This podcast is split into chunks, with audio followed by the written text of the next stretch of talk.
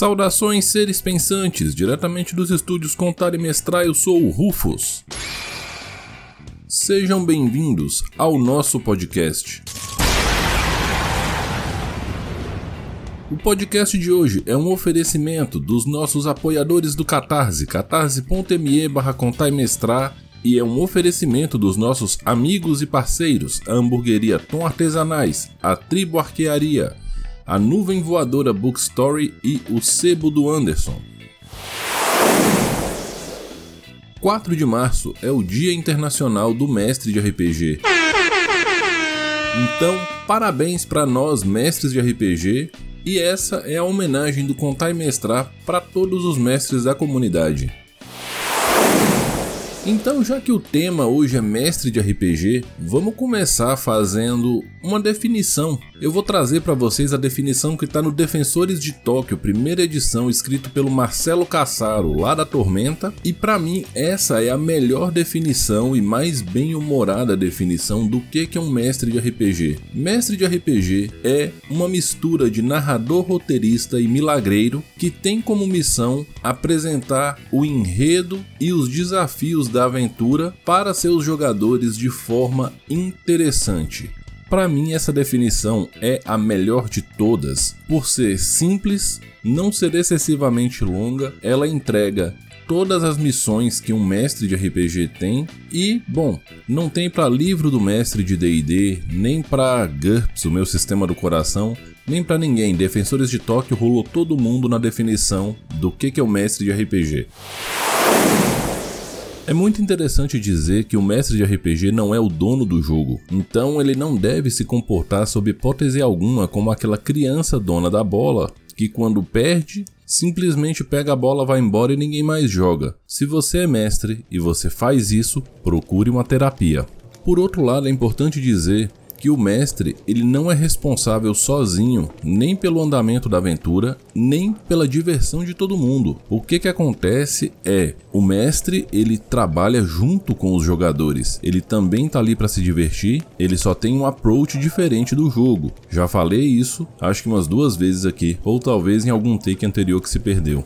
Então, você jogador que acha que o mestre tem que te divertir, tem que te entreter, tem que fazer com que a aventura ande do seu jeito, cara, para com isso. Isso não é legal, nem um pouquinho. O mestre ele não é um entertainer nesse ponto. Obviamente, isso que eu tô falando é relativo a nossas mesas de RPG caseiras. Quando o assunto é streaming de RPG, mega produções, como é o caso de Skyfall, Critical Role, Ordem Paranormal, a stream do Selbit no caso, não o sistema, e tantos outros, bom, aí a coisa muda e é uma abordagem sobre a qual eu não tenho propriedade nenhuma para falar. Eu entendo de mestrar informalmente para os meus amigos. E dentro da comunidade sobre a parte do mestre, né, a parte do ser mestre de RPG, que implica em qual é a forma com que o mestre deve desempenhar esse papel, bom, isso é tão plural e tão complexo que beira a polêmica. Se vocês quiserem ver um debate com muitas ideias diferentes e muito respeito dentro desse tema, deem um saque no podcast da Lenin Dragons, a última resenha camarada, onde eu fui convidado pelo Matheus para conversar com ele e com o Jean, que são da Lenin Dragons, e com o César, da Rizoma Cultura, para a gente falar sobre a nossa abordagem e experiência pessoal como mestre. E são pessoas com bagagens diferentes, que têm visões que não são tão próximas umas das outras assim, embora em alguns pontos hajam concordância, e isso é normal, mas foi um debate muito bacana, principalmente porque em momento algum a gente tentou mudar a cabeça um do outro, a ideia um do outro e desrespeitou o viver um do outro. Então ali nós quanto quatro mestres de RPG de longa data, a gente conversou, trocou uma ideia e foi mó da hora. Se puderem, passem lá, deem um play, vocês não vão se arrepender.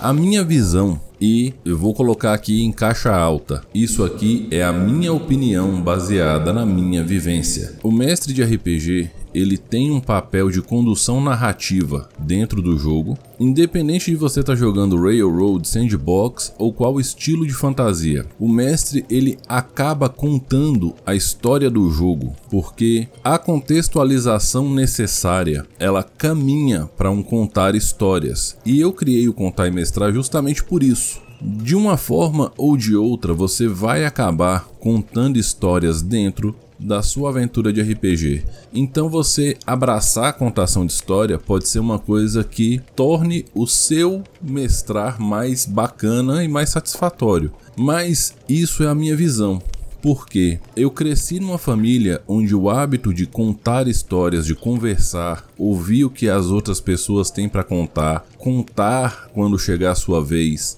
isso é muito forte e eu cultivei isso ao longo da vida. E dentro do RPG, isso se reflete na minha forma de mestrar. Ninguém é obrigado a contar histórias dentro e fora do RPG como eu faço. E isso é uma coisa que eu repito muito para mim, porque eu não tenho pretensão de criar uma fórmula, um método.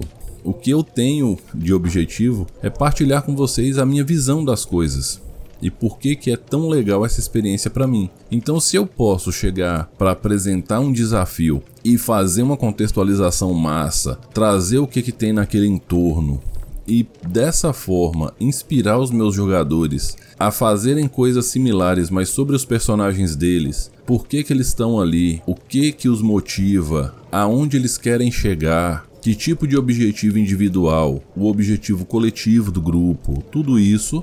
Então, se eu puder inspirar eles através da forma com que eu apresento o mundo e a aventura, eu vou me esforçar ao máximo para fazer isso. Até porque assim, o nome do jogo é RPG. O RP vem de roleplay. Roleplay em inglês é uma expressão que significa interpretar. A tradução mais próxima do literal de role-playing game é jogo de interpretação de papéis.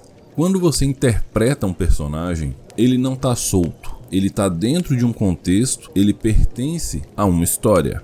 E quanto mais esse contexto for rico, mais bacana é para esse personagem. E quanto mais esse personagem trouxer detalhes de onde ele veio, como ele foi criado, como é aquele local, mais o mundo fantástico onde essa história passa se enriquece. Então a gente tem um sistema de retroalimentação da fantasia coletiva a ser criada. E isso é uma coisa muito, muito bacana. O ponto de vista que diverge do meu sobre qual é o papel do mestre é um ponto de vista mais aproximado com a galera da OSR. E leia-se, eu não tenho nada contra o pessoal da USR. A questão é que nesse ponto em particular há uma divergência de ideias e essa divergência, na minha opinião, ela é positiva, ela enriquece o debate. A abordagem OSR do mestre, vou usar esse termo, ela diz que o mestre não tem que contar uma história. A história ela é um relato produzido ao final dos eventos da aventura de RPG. O mestre ele tem o papel de desafiar os seus jogadores e da forma mais intensa com que ele puder fazer isso.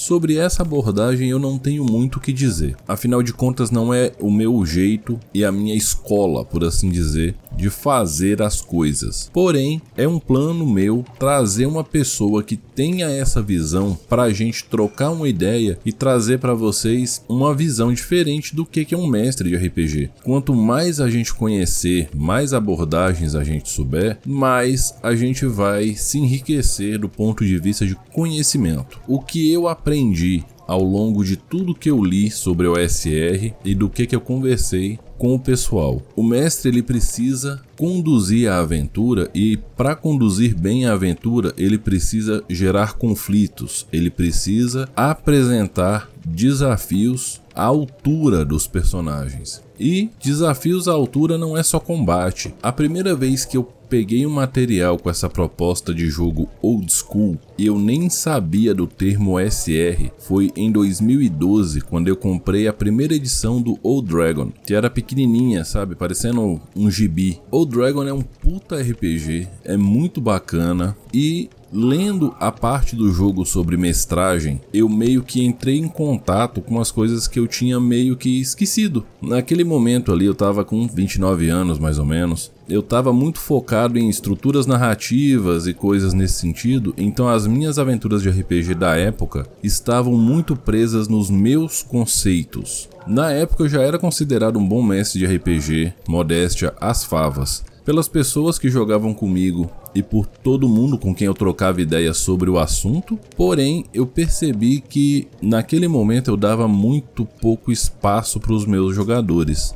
E eu achava que eu dava o mundo. Então foi com um material que eu, não, eu nem sei se o Dragon é considerado SR. Talvez não seja. Eu realmente eu não domino patavina de nada sobre a OSR. Mas o Old Dragon ele traz uma proposta old school, um RPG com a pegada de antigamente. E graças ao que eu li ali e posteriormente eu conversei com outras pessoas e li mais sobre, eu dei uma repaginada em algumas formas que eu abordava alguns temas e alguns momentos dentro da aventura, e isso deixou a coisa muito mais interessante. E no fim das contas, se eu tiver um conselho para deixar para os mestres de RPG que estão ouvindo contar e mestrar, principalmente para quem ouve há todo esse tempo, né? Hoje é o programa de número 88 na contagem sequencial. Então, o conselho, a dica, sei lá, alguma coisa nesse sentido que eu dou para os mestres de RPG, também é uma coisa que eu falei lá no programa da Lenin Dragons, é joguem a maior quantidade de jogos possíveis. Leiam a maior quantidade de sistemas possíveis, porque nenhum autor de RPG pensa o jogo da mesma forma que o outro e nenhum jogador de RPG pensa o jogo da mesma forma que outro. Então você vai aprender no decorrer desse tempo vários conceitos que são incríveis e que eles transcendem a barreira do sistema. E esses conceitos você vai poder empregar eles sempre. Um outro conselho que eu posso deixar para os mestres é o seguinte: não tenham medo de errar e não se obriguem a saber tudo. Vocês não precisam saber tudo e não nasceram sabendo. Então é óbvio que em algum momento você vai ficar travado, você vai ficar sem ideia, você vai não saber como resolver aquela regra. E aí, bom, essa situação em geral ela não é tão bacana assim de se viver, independente de quando isso ocorre na sua carreira de mestre. Eu mestro desde que eu me entendo por RPGista praticamente. E até hoje isso acontece de vez em quando. Quando eu não sei o que fazer dentro do sistema de regras, eu vou substituir qualquer abordagem mecânica específica que o sistema possa ter e eu não estou me lembrando, eu vou substituir por uma rolagem simples de dado e vou avaliar pela sorte do jogador, pela qualidade do resultado. Simples assim.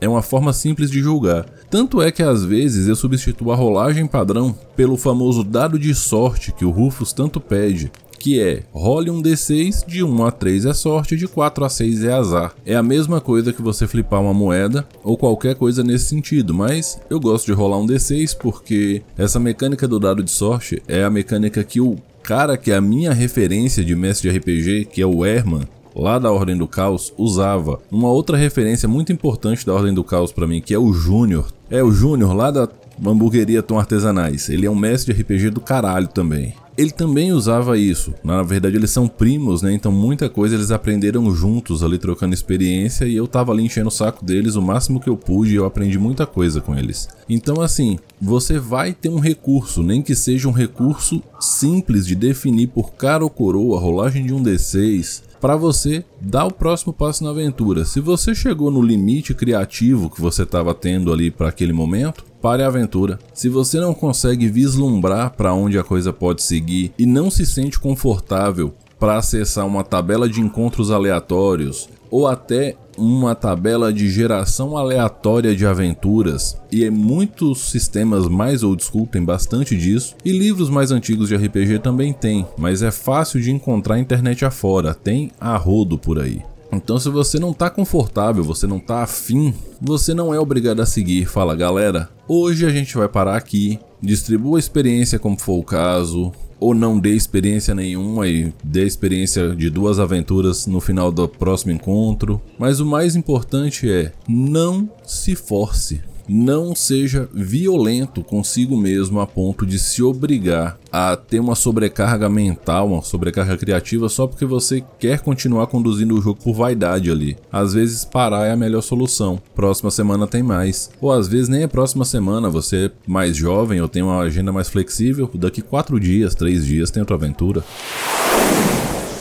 E assim, eu poderia abordar um monte, um monte, um monte de coisa aqui nesse programa. Só que eu cairia em redundância com vários outros programas que eu já gravei. Então eu recomendo fortemente para vocês que deem uma revisada aqui nos podcasts passados do Contar e Mestrar. Principalmente no número 35 da primeira temporada, Ambientes Seguros, um podcast onde eu recebi a Dai, que gravou física re recentemente comigo, e a Lari Sensei, que na época ainda usava o nick Lari Craftiana. Esse podcast eu considero ele muito importante. Como também é o caso do episódio número 26 da segunda temporada, onde eu recebi o Matheus da Lenin Dragons e a gente trocou uma ideia muito foda sobre xenofobia e RPG. Então, assim, eu falo desses dois programas porque eles abordam temas muito importantes e approaches muito importantes para o mestre. Lá na primeira temporada, com a qualidade horrível, preciso um dia ver se eu consigo baixar o áudio desses episódios e trabalhar de alguma forma para melhorar.